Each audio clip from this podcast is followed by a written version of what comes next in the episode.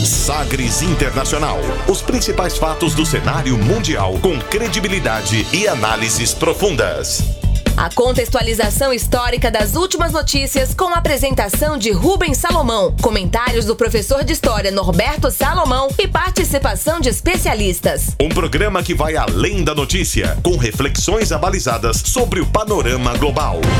Sagres Internacional. Agora na Sagres.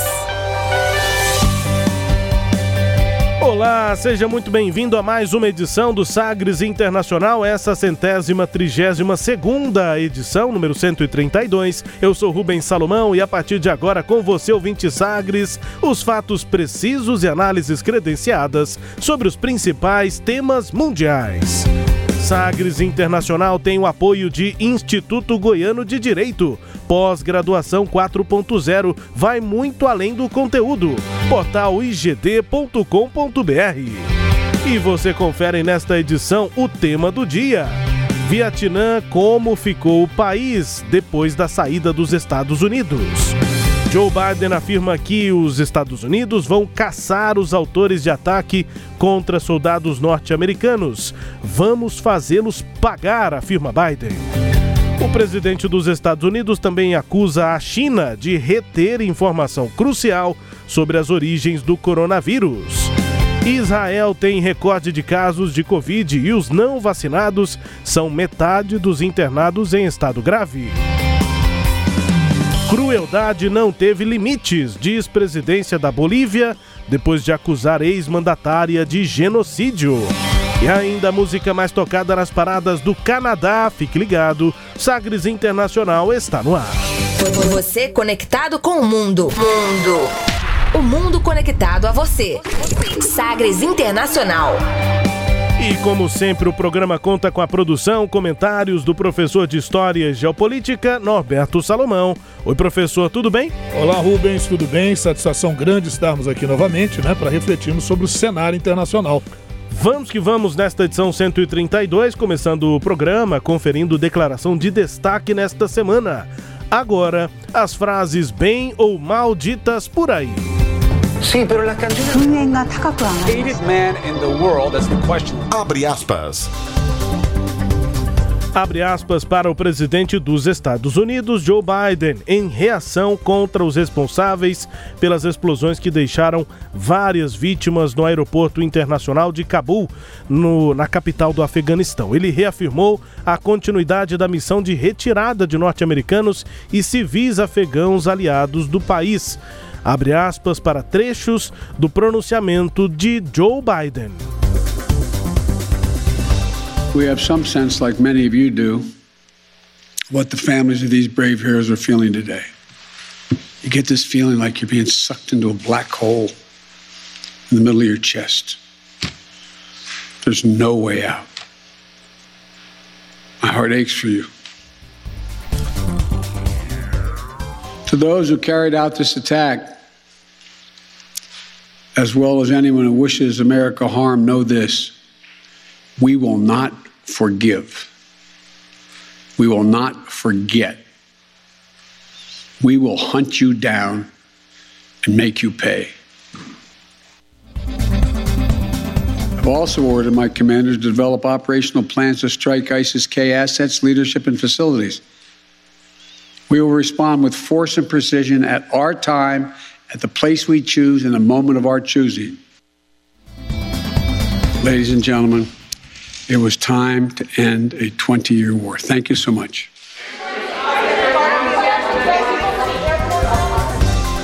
Para traduzir o que disse aí, o que foi que disse Joe Biden em alguns trechos né, desse pronunciamento, a gente viu no final ali os jornalistas tentando, correndo atrás, Agitados. insistindo, é, tentando.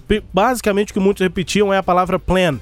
Qual é o plano? Qual é o plano? Que detalhes do plano? Enfim, ele simplesmente deu as costas e terminou esse Não pronunciamento. pergunto que eu não dou conta de responder, né? Por Até favor. porque eu nem, provavelmente, o presidente não poderia detalhar o plano, mas claro que os jornalistas têm de perguntar, é, até para entender qual é, é, o interesse, qual é a posição desse governo dos Estados Unidos diante de uma situação como essa, né? Depois do que aconteceu. A gente vai detalhar, mas nesse pronunciamento o presidente eh, até se emocionou, fez uma pausa ali de silêncio, eh, mas começou falando sobre as perdas, sobre o ataque. Abre aspas. Nós temos alguma noção, como alguns de vocês têm, de como as famílias desses bravos heróis estão se sentindo hoje. Esse sentimento de como se você estivesse sendo sugado por um buraco negro, né? No meio do seu peito e não tem saída. Meu coração dói por vocês. Fecha aspas. Depois disso, ele fez essa pausa, um silêncio e depois voltou a falar, aí já diretamente avisando aos possíveis é, autores desse ataque. Abre aspas. Para aqueles que realizaram esse ataque e para todos que queiram prejudicar os Estados Unidos, nós não vamos perdoar, nós não vamos esquecer nós vamos caçar você e fazer você pagar, fecha aspas. No outro trecho ele diz: "Também ordenei a meus comandantes que desenvolvam um plano operacional para atacar as lideranças e instalações do Estado Islâmico. Nós vamos responder com força e precisão." no nosso tempo, no lugar que escolhermos e no momento que escolhermos. E no final ele conclui dizendo, professor: Senhoras e senhores, era tempo de acabar com uma guerra de 20 anos obrigado. Aí ele vira as costas e sai, mas ele confirmou nessa é, declaração e em outras, mas nessa que nós pensamos aqui, que mantém a política aí de retirar as tropas, porque na visão dele era tempo, é necessário acabar com uma guerra de 20 anos. Pelo menos duas explosões na última quinta-feira, dia 26, deixaram várias vítimas no aeroporto de Cabul, capital do Afeganistão. A OTAN, Organização do Tratado do Atlântico Norte, confirmou que foi um atentado terrorista e o Talibã condenou o ataque. O Pentágono fala em ataque complexo e diz que 13 militares americanos entre mortos e pelo menos 18 agentes feridos. Isso os números ainda apurados naquele dia. Imagens feitas por jornalistas afegãos mostram dezenas de corpos enfileirados e cobertos próximos ao local da explosão, segundo a emissora britânica BBC e também o Washington Post, citam fontes do governo afegão ao menos 60 civis morreram depois desse ataque, professor. É isso, né, Rubens? O número de mortes considerável, o número de feridos considerável, e a cada dia a gente vai observando a desastrosa retirada dos Estados Unidos do Afeganistão. É, 20 anos de guerra, muito tempo, perfeito. Mas a forma como a retirada foi feita, desde o início, sofrendo muitas críticas, e, curiosamente, no dia 25, o, o Xi Jinping da China e o Putin se encontraram para negociar, né, para impedir que grupos terroristas atuassem na região, falando de fazer uma intervenção é, branda é, de apoio ao governo do Talibã, né, para impedir o avanço de outros grupos, porque a grande preocupação é que o Afeganistão se torne novamente uma área de treinamento de grupos terroristas. Então a, a, a Rússia teme a ação de grupos radicais do Tadiquistão, que é uma fronteira, e a China teme do Turquestão, ou Turcomenistão, onde uh, o Osama Bin Laden treinou, viu, Rubens? A Al-Qaeda treinou elementos no, Tur no Turcomenistão e esses elementos treinaram uigures, que estão ali na, na região de Xinjiang, que é uma região pretendida pela, pela, pela minoria uigure, né? mas que na região ali é muçulmana, é maioria muçulmana, e quer se separar da China, e a China tem problemas nessa área. Né? E, e agora imagine você, nessa reunião do Putin com Xi Jinping, uh, eles não conseguiram depois convencer o, o Biden a adiar um pouco mais a retirada. O Biden disse, não, vou retirar mesmo, vai, vai terminar agora em 31 de agosto, rapidamente isso vai, vai terminar. Isso foi um dia antes. Aí isso até que americanos morressem, né? Porque aí teve esse atentado. Ah, de quem é esse atentado? Muita gente pode ficar em dúvida. Quem fez esse atentado lá? Foi esse Talibã que assumiu, que é radical também? Não. É um grupo rival do Talibã, é uma dissidência do Talibã no Afeganistão e que acabou uh, uh, tendo como origem o que a gente chama de Estado Islâmico Khorasan. Khorasan por causa da região de fronteira ali do Afeganistão com, com o Paquistão, com aquelas áreas. E esse grupo é um grupo extremamente radical, né? Extremamente radical.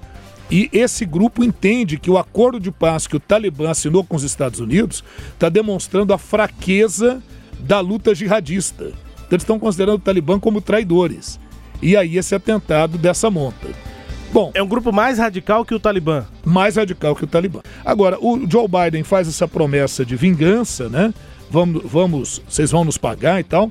E realmente agora houve um ataque. Uh, os Estados Unidos realizaram um ataque de drones contra membro do Estado Islâmico em Nangarhar, a leste de Cabul, e matou um membro lá que eles identificam como tendo sido um dos articuladores desse ataque.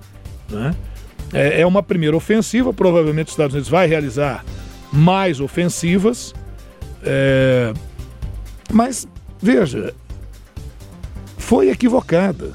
Não era dessa forma. É, como é que a gente entende que deveria ter sido a saída das tropas norte-americanas e da OTAN da região? Estabiliza um governo, faz eleições das quais o próprio Talibã poderia participar, eleições livres, com fiscalização de organismos internacionais. Quem venceu leva e pronto, estabelece essa relação. Não foi o que aconteceu ali. Outra coisa surpreendente, né, Rubens, é como é que o exército, é, é, que os Estados Unidos afirmou ter preparado no, no, no, Afeganistão, não foi capaz de deter o avanço do Talibã. E agora ficam eles ali isolados né, no aeroporto de, de Cabul, uh, pessoas ali desesperadas para sair de lá. Parece que tem mais de 5 mil pessoas que estão ali isoladas e não saem de lá, mesmo com atentado, porque elas querem de qualquer maneira sair do país e, e porque sabem que a situação lá é difícil e sabem que mesmo o Talibã, assim que a coisa der uma acalmada, muito provavelmente ele vai se vingar daqueles que colaboraram nesses 20 anos em que a intervenção internacional esteve ali.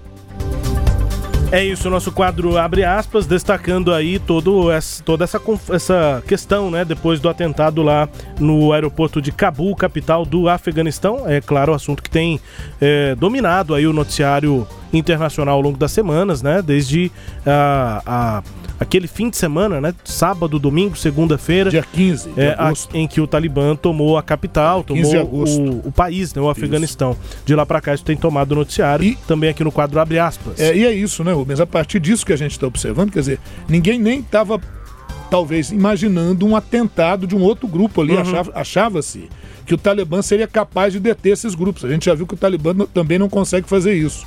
Falamos aqui também no programa passado sobre a resistência do Panjir, da região do Panjir, contra o governo talibã. Então o Afeganistão ainda vai ganhar os jornais aí por algum tempo com fatos, infelizmente, nada agradáveis de serem relatados. Claro, né? Temas aí das edições anteriores detalhando essa situação. Basta voltar aí nas edições 131, 130. A gente já falava sobre essa questão do Afeganistão. Tempo agora no Sagres Internacional para o tema do dia. Navegando pelos mares da informação. Sagres Internacional. Give me a ticket for an aeroplane. Ain't got time to take a fast train. Lonely days are gone, I'm a going home. My baby just wrote me a letter. I don't care how much money I gotta spend. Got to get back to my baby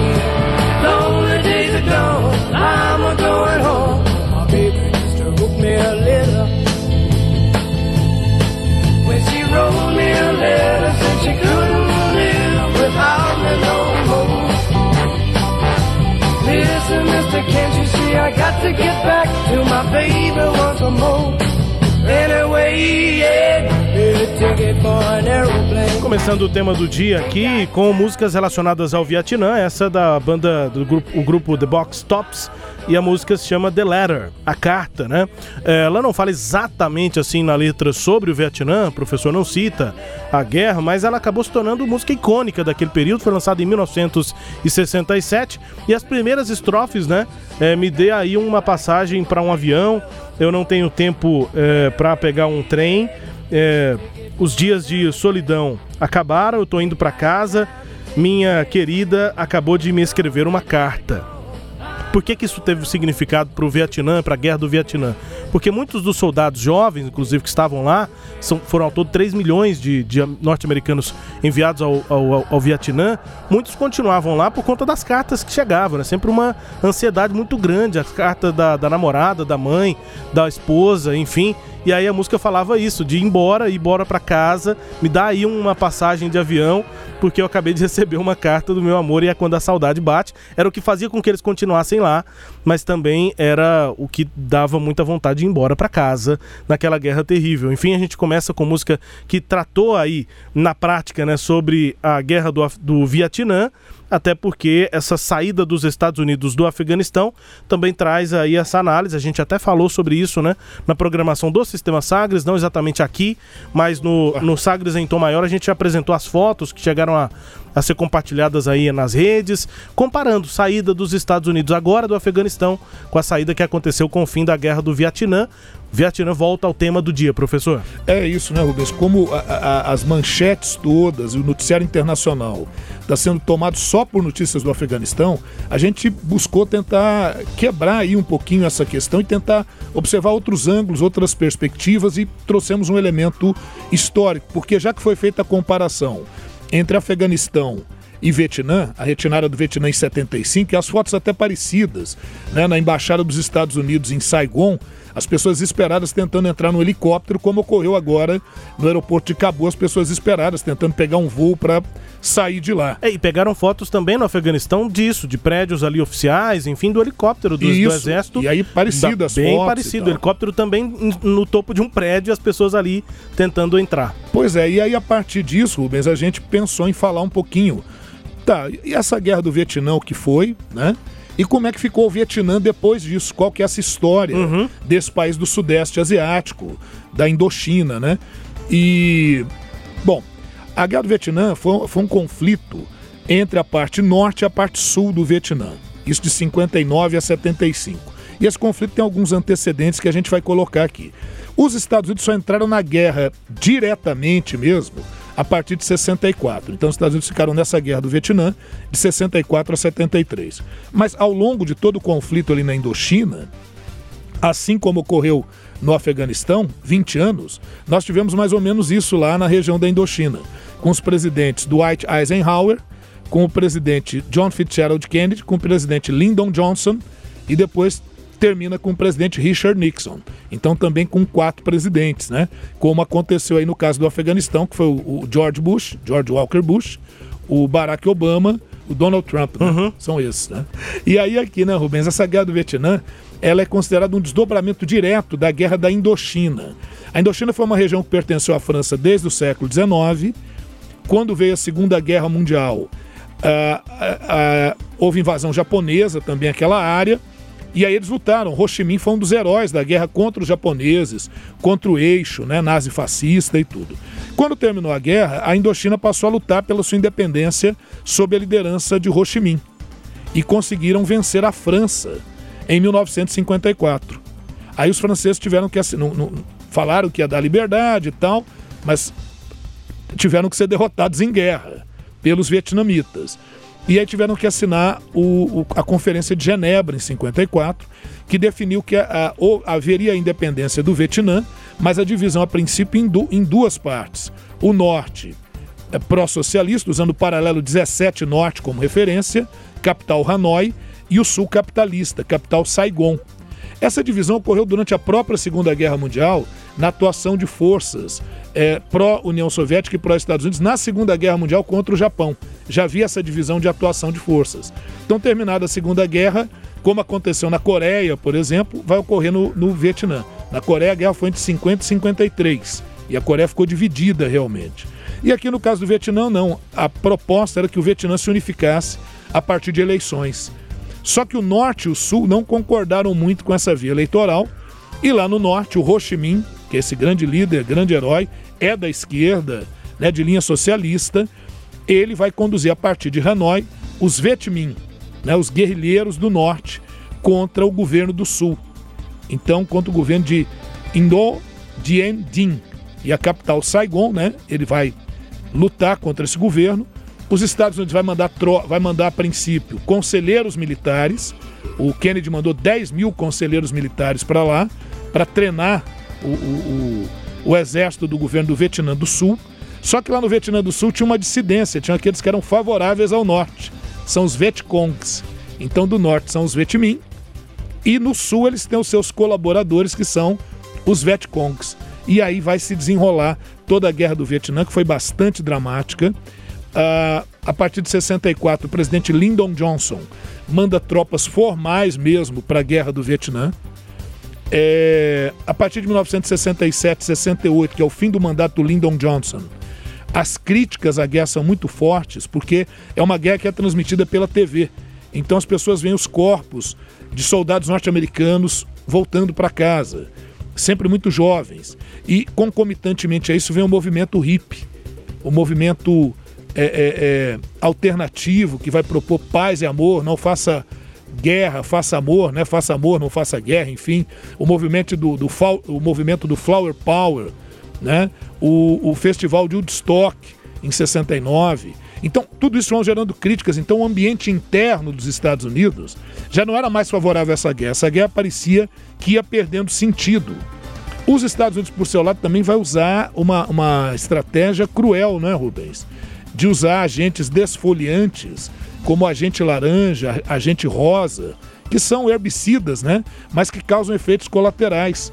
Podem reduzir o ácido fólico em grávidas e gerar pessoas com deformidades. Então, isso teve efeito, pode gerar câncer, apesar de haver discussões sobre isso. E o napalm, né? O napalm que eram as bombas incendiárias que foram jogadas também sobre o Vietnã. Mas os vietnamitas, como conheciam muito bem a região, eles vão cavando túneis, vão usando estratégias de guerrilha, e aquilo foi enlouquecendo os exércitos uh, uh, norte-americanos que eram enviados para lá. Tanto é que muitos norte-americanos saíram profundamente viciados em drogas, em heroína, que eles usavam para tentar aguentar os rigores de uma guerra assim tão violenta. Uma guerra mental muito difícil, muito né? difícil.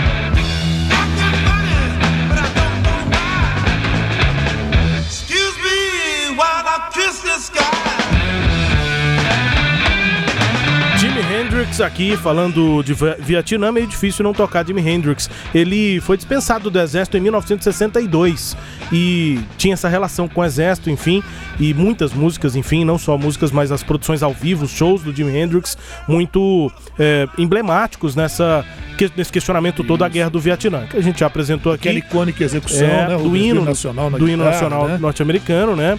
O, o, o, hino à bandeira dos Estados Unidos, que é na prática o hino mais tocado, né? Uhum. E, e, ele fez aquela interpretação na guitarra em Woodstock em 68, é, fazendo aquela é, aqueles sons muito parecidos com é, helicópteros sobrevoando, aviões sobrevoando, bomba, é, barulho das bombas caindo, inclusive as bombas é, de napalm, né, que são incendiárias, então barulho que elas uhum. faziam de, de incêndio assim, e o Jimi Hendrix apresentando isso pela guitarra na apresentação de Woodstock, entre outras. Essa música Purple Haze faz uma referência no nome da música exatamente ao, ao agente roxo o professor estava dizendo esses herbicidas que eram jogados Sim. lá em meio à guerra e que tinham consequências para a saúde, mas o Jimi Hendrix também ele tinha é, referência nessa música e em outras ao uso de drogas, né? E essa é, fumaça azul, é, fumaça roxa, digamos assim, ela também nessa música, mais na letra da música, ela tem a ver com, com o uso de drogas alucinógenas. Tanto que no momento dessa música, assim, um, ver, um verso é, crucial dessa música é quando ele fala: dá licença, excuse me, enquanto eu beijo o céu. Ou seja, porque ele tá ali sob efeito é, de tá drogas. Na viagem, né? é, enfim, as duas coisas relacionadas nessa música Purple Haze, uma das mais conhecidas, emblemáticas aí do Jimi Hendrix, lá do álbum The Jimi Hendrix Experience, falando sobre o Vietnã, professor. Pois é, Rubens, é isso. Só, só fazendo uma observação, Woodstock 1969. Sim, o sim, festival verdade. Só em 69. Eu falei 68. É. Pois é, Rubens, aí o que ocorre? As tropas norte-americanas, elas estão levando um banho né, no Vietnã ali, 72, 73. E justa, justamente em 73, o, o Richard Nixon, do Partido Republicano, ele se reelege mas a reeleição dele é envolta em acusações de que ele teria fraudado o sistema eleitoral ao colocar escutas no Partido Democrata, que era o partido de oposição. O escândalo chama-se escândalo Watergate. E esse escândalo Watergate acabou fazendo com que o, o, o presidente Richard Nixon é, precisasse tomar algumas atitudes muito mais voltadas para as questões internas do que externas, e um elemento fundamental era retirar os Estados Unidos da guerra, porque a opinião pública não estava mais aceitando a guerra. Uhum. Então ele vai realizar um processo de retirada das tropas norte-americanas do Vietnã.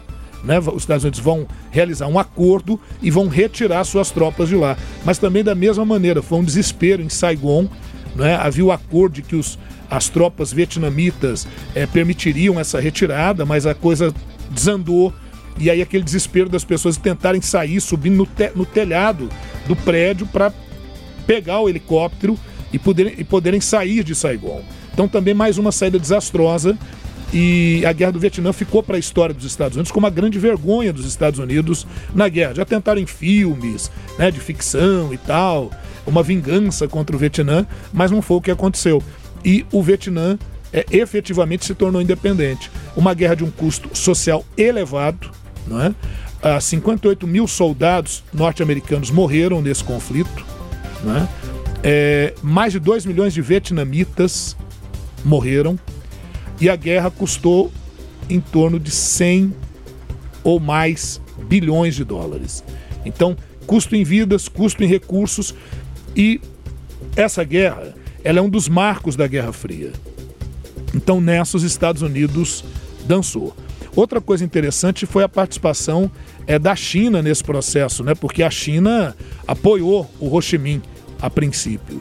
Só que nesse apoio da China acabou favorecendo a subida ao poder num país vizinho, o Camboja, do Khmer Vermelho. E o Khmer Vermelho, apesar de ser de esquerda, apesar de ser socialista, era um grupo que se rivalizava com o governo de Ho Chi Minh. Então, terminada a guerra do Vietnã, o Vietnã agora independente, unificado, a cidade de Saigon passou a se chamar Ho Chi Minh, em homenagem ao Ho Chi Minh, né? a capital é Hanoi, lá no norte do Vietnã.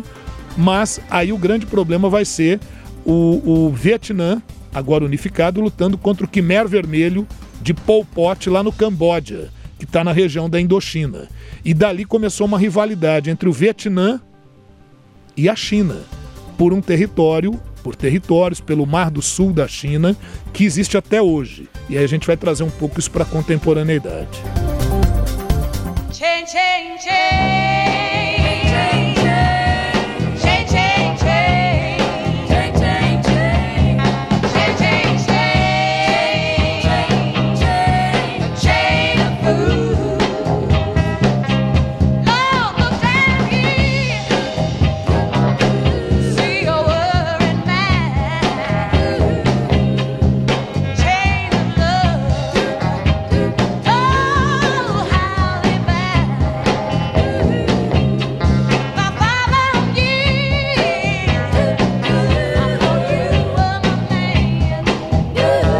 Aretha Franklin, professor, aqui no tema do dia. Outra música que não fala diretamente sobre o Vietnã, mas acabou ganhando todo o significado, é, ainda mais quando a gente foi ali, né, nos, nós fomos nos encaminhando para o fim da guerra porque a música se chama Chain of Fools, ou seja, é uma corrente de bobos, né, de trouxas.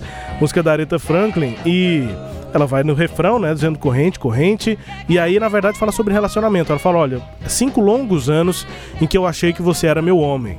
Mas eu descobri, amor, que na verdade eu sou só uma uma das conexões de uma corrente. Um dos Ou seja, é, é, na verdade ela estava envolvida num processo maior. Ela não era a única, é, mas, é, claro, exatamente por conta de todos esses questionamentos, o investimento é, muito alto na guerra do Vietnã, os uh, jovens norte-americanos lá, com a, com a vida em risco e muitos morrendo, inclusive, é que esse refrão Chain of Fools, né, uma corrente de, de bobos, de trouxas, é, isso Se ganhou significado. É porque seria uma corrente também de pessoas que estariam tomando decisões não muito inteligentes em- pro- pelos Estados Unidos na guerra do Vietnã. E aí, professor, a gente caminhando aqui, como é que ficou então é, o Vietnã depois da saída das tropas americanas? Pois é, Rubens, olha o que acontece, né? Óbvio, o Vietnã vai se consolidar como país socialista, né?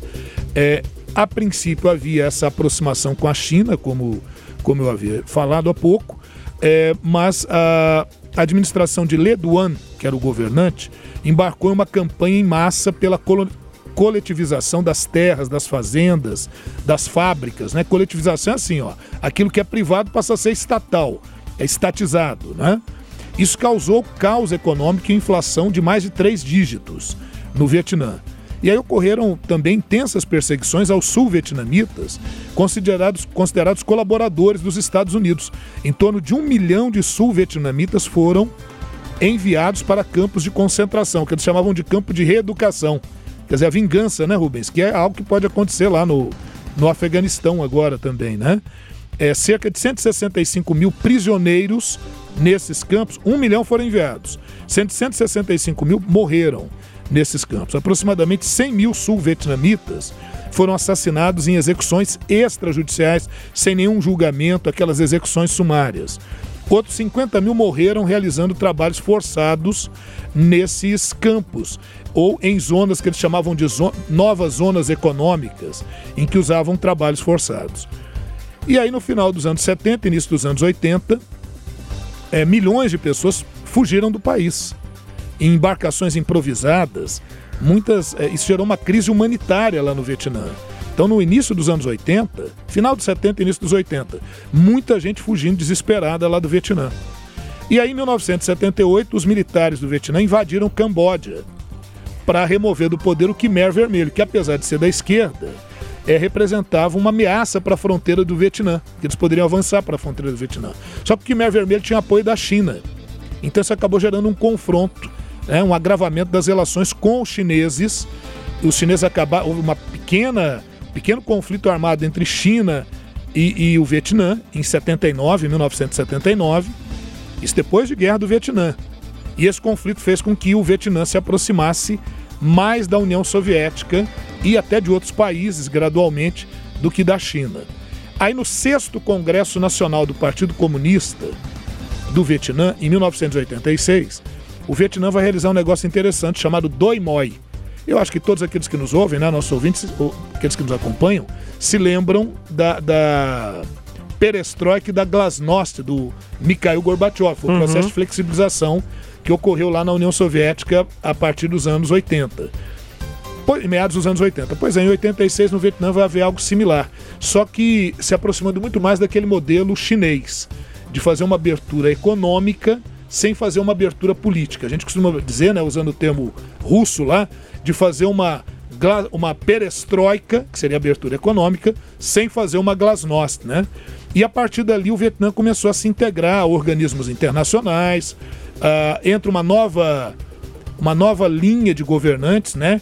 Com Nguyen Van Linh, de 71 anos de idade, apesar de, de já, já um senhor de idade, mas uma perspectiva mais nova de, de abrir a economia vietnamita para que houvesse o desenvolvimento.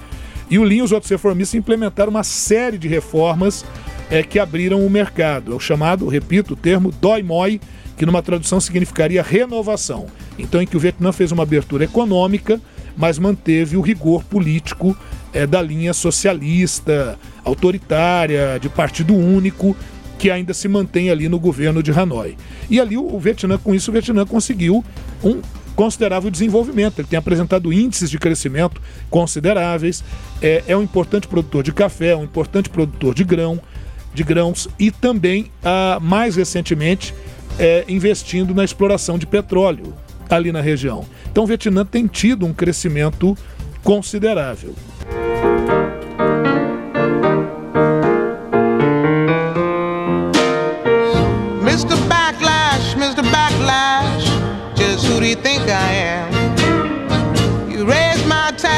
Freeze my wages, and send my son to Vietnam. You give me second class houses and second class schools. Do you think that all colored folks are just second class fools, Mr. Backlash?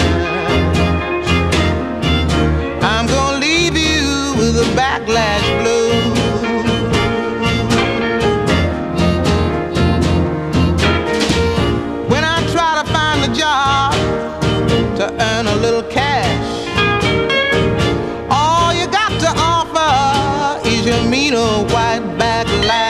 Nina Simone, professor, que voz, né? Voz hum, é, marcante, assim, histórica. Sempre é, o professor, enquanto a música tocava, me perguntou o que é backlash. O nome da música é Mr. Backlash. E o que eu consegui entender, não sei se é exato, acho que tem relação com a música sim, eu vou explicar já. Mas backlash é como se fosse uma reação política, uma insatisfação, reação política a uma decisão judicial que desagrada uma parte. E aí depois da decisão judicial, apesar de buscar um recurso, alguma coisa, você pode também reagir politicamente, pode é, ficar insatisfeito ali com aquilo, se protestar, enfim. É, e aí o backlash é como se fosse isso, um movimento de reação diante de uma decisão judicial que, que não agradou. É, e tem a ver, tem alguma coisa a ver, porque o que a letra diz e qual é a relação com o Vietnã, né? Olha só os primeiros versos. Então, Mr. Backlash, quem você acha que eu sou? Você aumenta meus impostos, congela meu salário, manda meu filho pro Vietnã. Você me dá casas de segunda classe, escolas de segunda classe. Você acha que todas as pessoas de cor são apenas tolos de segunda classe? E aí é uma música de protesto, importantíssima é, pro, pro é, movimento negro, enfim, para as mulheres também. A menina Simone é um nome fundamental para as mulheres negras também, para a pauta é, da luta contra o racismo, mas também a favor do feminismo, contra o machismo estrutural. E o backlash é isso, né? Uma reação ao aumento de, ao aumento de impostos, redução de salário, congelamento de salário e no meio das insatisfações, ela também citou o Vietnã. Você faz tudo isso e ainda manda meu filho pro Vietnã. É. Quem é que você pensa que eu sou? Diz aí a música Mr. Backlash com a Nina Simone, professor. É, e também na Guerra do Vietnã houve essa acusação, né, de tentar poupar pessoas brancas e enviar mais negros, uhum. né, como soldados pro Vietnã. Então, teve também todo esse questionamento, né? É, e, e aí, professor, o senhor está traçando agora nessa recuperação, essa retomada do Vietnã, como é que está a relação atual do Vietnã com os Estados Unidos? Pois é, dois antigos inimigos e aí houve uma reaproximação, veja o que é a vida, né? Você pode ter sido meu inimigo lá atrás, mas agora as circunstâncias são outras e nós vamos ter que reestruturar esse processo. Então, sim, houve uma reaproximação dos Estados Unidos com o Vietnã.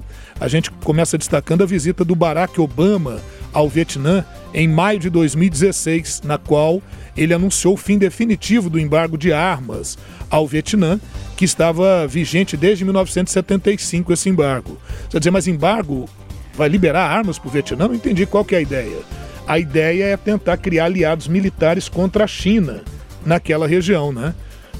Há, há interesses comuns entre os Estados Unidos e o Vietnã, tanto no campo econômico, mas sobretudo no campo da defesa, e eles compartilham enorme desconfiança sobre a atuação cada vez mais intensa da reivindicação chinesa sobre o Mar do Sul da China aquela área que em 79 lá a China já questionava, né? O Vietnã, ele mantém uma relação complicada com a China, né? A China é o principal parceiro comercial do Vietnã e tem a mesma ideologia, né? São socialistas. Mas eles têm disputas territoriais desde 79 e aí o Vietnã, juntamente com as Filipinas, é, tentam bloquear uma ação mais efetiva, né? De Pequim. É, Pequim e Hanoi disputam as ilhas de Paracel e Spratly, onde a China planeja estabelecer uma base de operações militares, o que seria uma expansão né, da ação militar da China naquela área. Isso não interessa nem para o Vietnã, não interessa também para os Estados Unidos. E aí, Rubens, vem a coisa curiosa, né? Agora, em 25 de agosto, essa semana, no contexto de crise do Afeganistão, em que muita gente estava comparando o que aconteceu no Afeganistão com o que aconteceu antes lá, antes lá no Vietnã, e a vice-presidente Kamala Harris vai até o Vietnã. Ela faz uma visita ao Vietnã com o objetivo de reafirmar o compromisso de seu governo com a Ásia. É, recebeu críticas de Washington, porque muitos né, estabeleceram aqueles paralelos entre a retirada americana de Saigon e a retirada desastrosa também em Cabul. A Harris reuniu é, em Hanoi com as autoridades do governo comunista. E ali ela acusou a China, né, de intimidar a, a, os outros países naquela disputa pelo mar meridional da China, pelo mar sul da China. A Kamala Harris afirmou que Washington é, vai enviar ao país um milhão de doses, viu, Rubens, de vacina contra a Covid-19. É, com isso, se enviar mais, esse, mas esse 1 milhão de doses enviaria em 24 horas. É, com esse envio, já vai perfazer o total de 6 milhões de doses que os Estados Unidos enviou para o Vietnã, né? E além disso, uma ajuda de 23 milhões de dólares em recursos para expandir a distribuição e o acesso a vacinas. Então, os Estados Unidos bem atuante ali no Vietnã, por quê? Foram inimigos antes. E agora, por que estão tão juntinhos? Agora o inimigo é outro. O inimigo é a China. Uhum. Né? Outra coisa também, só para a gente esclarecer rapidinho nessas comparações que nós fizemos, na guerra do Vietnã, a atuação era contra o comunismo. E na guerra do Afeganistão, que nós tivemos agora do qual o Estados saiu, a atuação era contra o terrorismo. Então, só também para pontuar quais seriam esses inimigos. Eu diria que a atuação continuará a ser contra o terrorismo em função desses grupos radicais lá no Afeganistão. E aí a gente espera com isso ter conseguido dar um quadro interessante, porque a, a, a, a gente juntou essas duas coisas, não só a comparação, mas também a coincidência da vice-presidente Kamala Harris, justamente nesse momento, fazer uma visita ao Vietnã. Só lembrando que o Donald Trump, quando ele assumiu já no primeiro dia de governo dele, ele, ele eliminou aquele tratado do Pacífico que o Obama havia realizado com países asiáticos. E o, a administração Biden está tentando retomar esses acordos, essas alianças. Vi Vietnã, retomada aqui, portanto, no nosso tema do dia. E, ouvinte, se você acredita que o cenário jurídico não mudou, chegou a pós-graduação 4.0. Uma perfeita conexão entre o direito doutrinário com as novas habilidades do profissional do futuro. Novos conteúdos com juristas renomados. Um novo cenário jurídico está à sua espera. Encare o novo desafio e cresça profissionalmente. Instituto Goiano de Direito. Acesse portaligd.com.br portal igd.com.br. Com IGD a gente vai para o intervalo, daqui a pouco você confere nesta edição 132 do Sagres Internacional. Joe Biden acusa a China de reter informação crucial sobre as origens do coronavírus. Israel tem recorde de casos de Covid, lembra? Israel era referência na vacinação, ainda é, só que tem variantes. O problema da pandemia não acabou nem nesses países que mais vacinaram no mundo. Os não vacinados em Israel são metade dos internados em estado grave. E aqui na América Latina, na Bolívia, a presidência da Bolívia fala em crueldade sem limites, depois de acusar ex-mandatária de genocídio vídeo. Assuntos aí do nosso próximo bloco, intervalo. O Sagres Internacional volta já. Bem-vindo a Sagres. Em tom maior. Ingredientes para um abraço perfeito. Olhos fechados para curtir o momento. Coração com coração batendo forte. E duas pessoas se abraçando bem forte. É em tempos de quarentena por causa do novo coronavírus, essa receita parece improvável. Mas não se preocupe, porque quando tudo isso acabar, poderemos nos abraçar novamente. E este ato simples vai passar a ter muito mais significado. Por enquanto, continue se cuidando. Fique em casa, evite aglomerações e aproveite o tempo para refletir como coisas simples que até ontem não dávamos a devida importância têm feito falta nas nossas vidas. Eu aposto que você já teve pelo menos uma vez na vida a vontade de ter superpoderes, salvar a humanidade. Uou! E se eu te disser que esse personagem pode ser real? E um dos superpoderes que você tem é poder doar sangue a quem precisa. Acredite, esse simples gesto pode salvar a vida de várias pessoas. Faça a doação, incentive seus amigos, familiares a doarem também e procure a unidade da Hemorrede mais próxima. Faça parte dessa corrente do bem. Apoio: Fundação Sagres e Sistema Sagres de Comunicação entretenimento, jornalismo, prestação de serviços. Rádio Sagres. Em tom maior.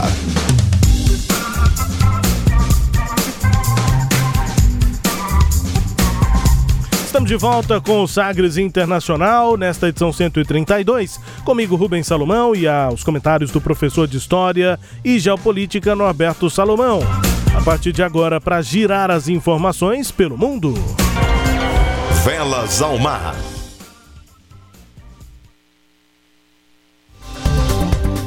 A gente passa a conferir informações aqui pelo mundo. Donald Trump, ex-presidente dos Estados Unidos, foi vaiado num comício no estado do Alabama ao defender a vacinação contra a Covid-19. O Trump chegou a interromper seu discurso e defender a liberdade de quem eh, não quer se vacinar depois de vaias.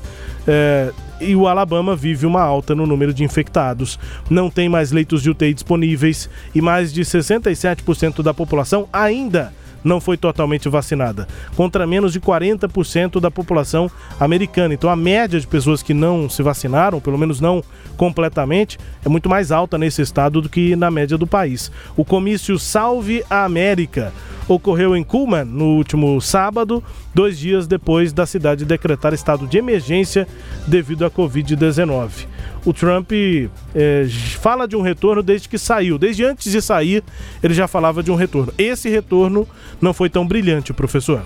É porque, ah, veja bem, na estratégia do Trump, se ele tivesse agido de uma forma mais efetiva em relação à pandemia, a gente já comentou isso aqui, há uma probabilidade muito grande dele ter vencido as eleições. Então, quando ele volta agora, já veio né, o discurso de vacinação. O problema, Rubens, é que o número de antivacinas nos Estados Unidos está aumentando consideravelmente.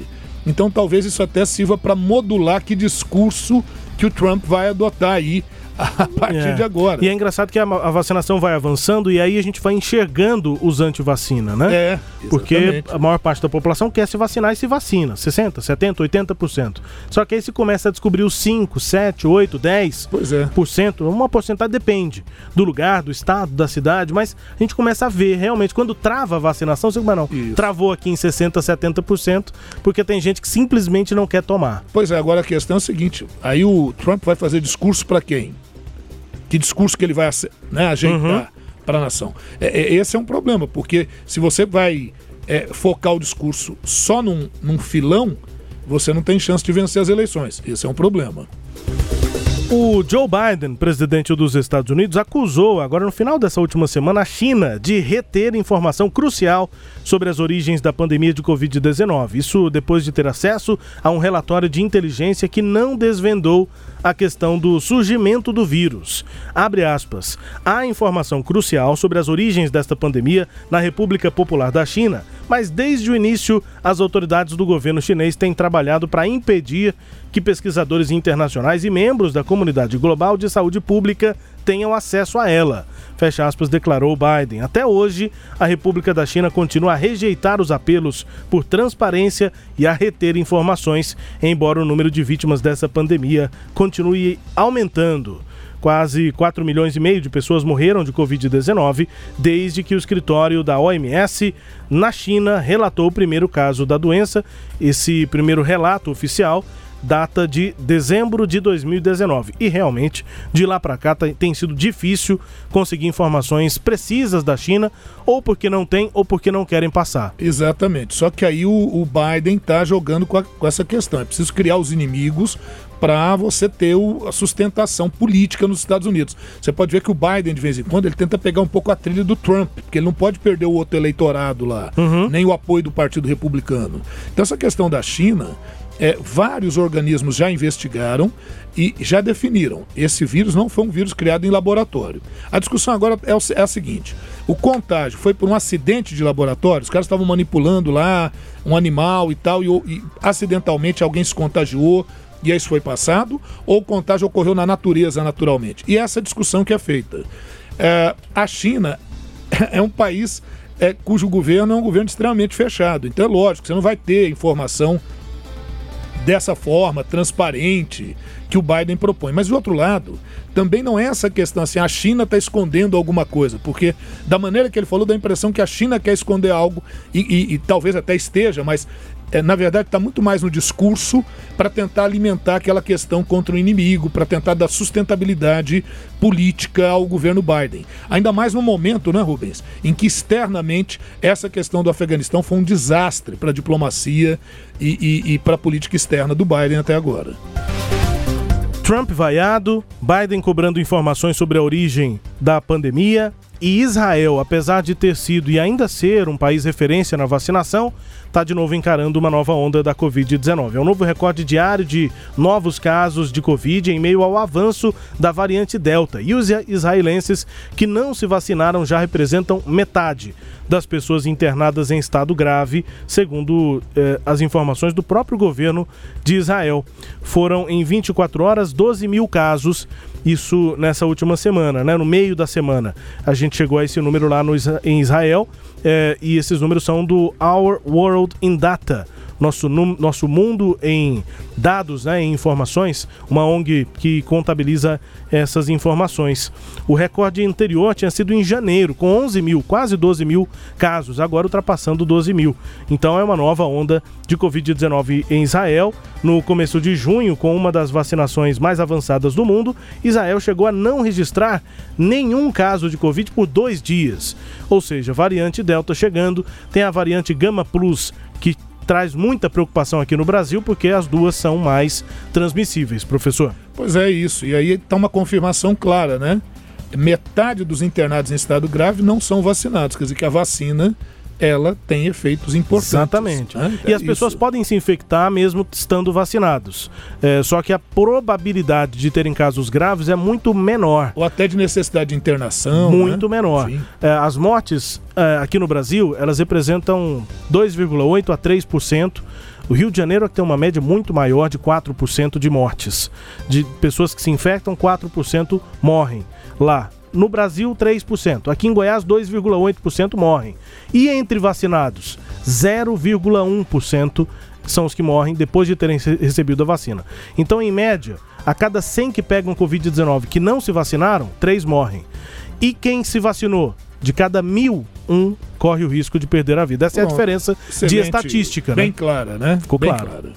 É isso. E agora a gente aborda a política na Alemanha, porque as eleições estão chegando por lá, professor, e as pesquisas de intenção de voto mostram que o Partido Social Democrata, eh, o SPD, né, de centro-esquerda, ultrapassou o partido da Angela Merkel. A União Cristã Democrata, CDU, eh, pela primeira vez em 15 anos, eleições gerais na Alemanha acontecem no próximo dia 26 de setembro. Os líderes dos principais partidos são Olaf Scholz, do SPD, Armin Laschet, da CDU, que é o partido da Angela Merkel, isso. e Annalena Baerbock, do Partido Verde, professor. É isso. E aí a gente está vendo aí o, o, Partido Socialista ganhando algum espaço, o Partido Verde também na, nas eleições é, regionais, ele também ganhou um espaço interessante. E mais um detalhe, hein? A Angela Merkel só entrou agora nessa semana na campanha política e ela diz que pode confiar no Armin Laschet, que ele tem condições de estabelecer pontes importantes entre setores divergentes na Alemanha. Então, talvez agora com a entrada da Angela, Angela ou Angela Merkel, uhum. a gente tem uma mudança, ainda tem um período aí para a gente observar isso. E aí a gente vai trazer, prometemos aí aqueles que nos acompanham aí à frente, como é que funciona esse processo das eleições lá na Alemanha. Provavelmente, pelos percentuais que a gente tem aqui, é, vai precisar ter uma coligação né, como tem no caso da, da Angela Merkel, é, para que haja a escolha do chanceler, do primeiro-ministro, porque ninguém tem maioria assim disparada, né? Fica aquela coisa, 22% para um, uhum. 23% para outro, 18% para outro. Então eles vão ter que fazer aí uma concertação, vão ter que fazer aí um acordo, provavelmente para que se eleja um primeiro-ministro. Últimos destaques aqui, professor, rapidamente. Nós abordamos no programa passado aquela confusão do presidente da Argentina, Alberto Fernandes, porque em julho do ano passado, auge do lockdown mesmo na Argentina, aqui no Brasil nós não tivemos, mas lá sim, regras muito restritas. E aí a Fabiola, a esposa dele, chamou uns amigos, fez uma festa em casa por conta do aniversário dela.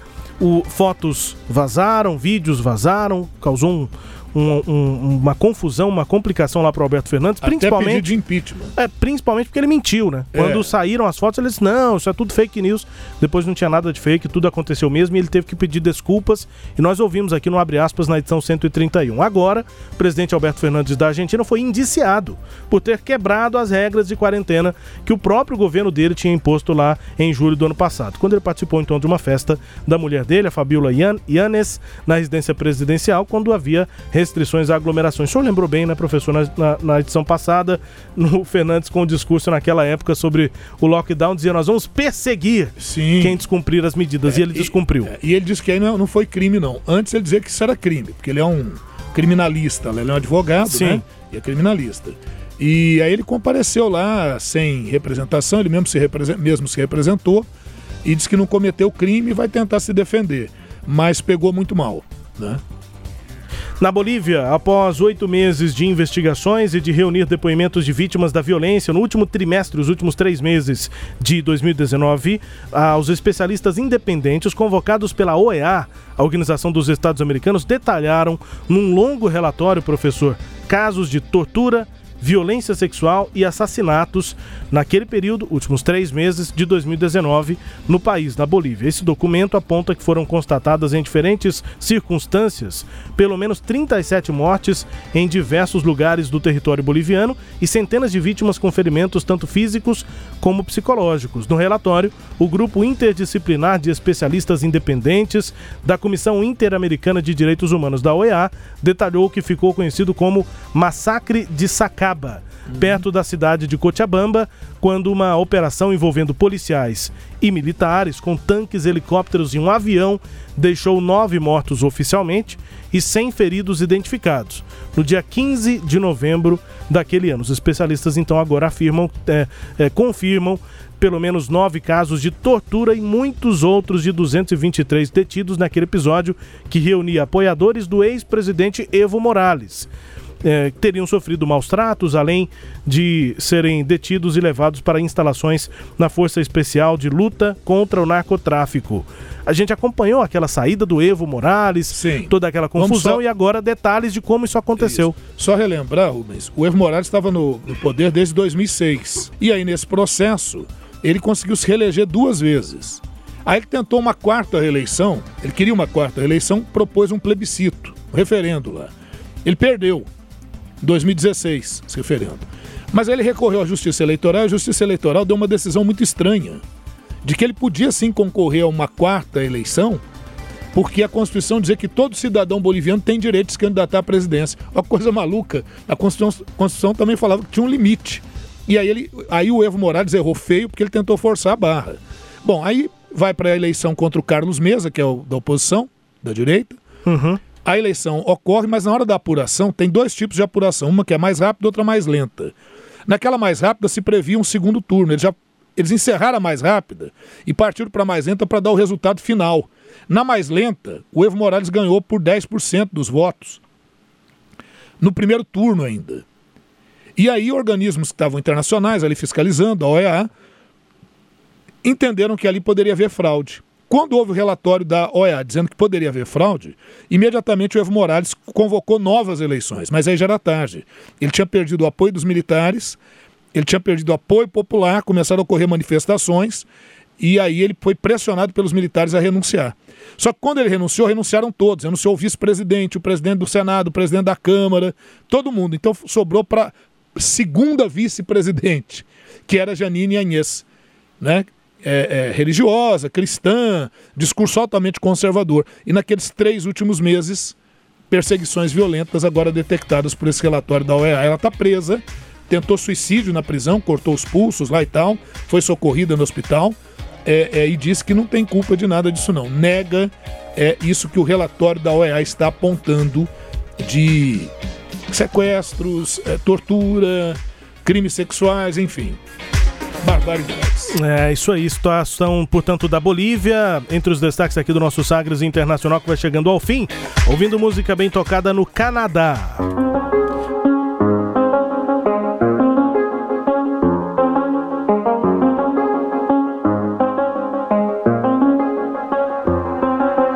I do the same I told you that I never would. I told you I changed, even when I knew I never could. Know that I can't find nobody else as good as you. I need you to stay, need you to stay. I get drunk, wake up, I'm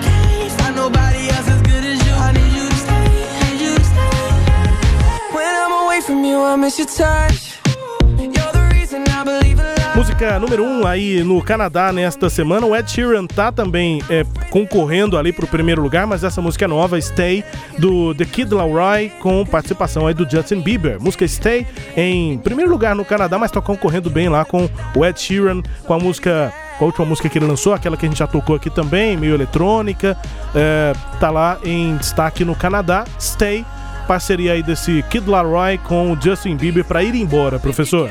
É isso aí, Rubens. Agradecendo a todos aqueles que nos acompanham, agradecendo ao Sistema Sagres de Comunicação e agradecendo ao IGD, o Instituto Goiano de Direito. O Sagres Internacional tem o apoio de Instituto Goiano de Direito, pós-graduação 4.0. Vai muito além do conteúdo. Acesse portaligd.com.br. portaligd.com.br. Vamos embora, professor. Até Vamos a próxima. nessa. A gente vai chegar de volta aí na 133. Já A- vamos começar a preparar essa edição então. Até.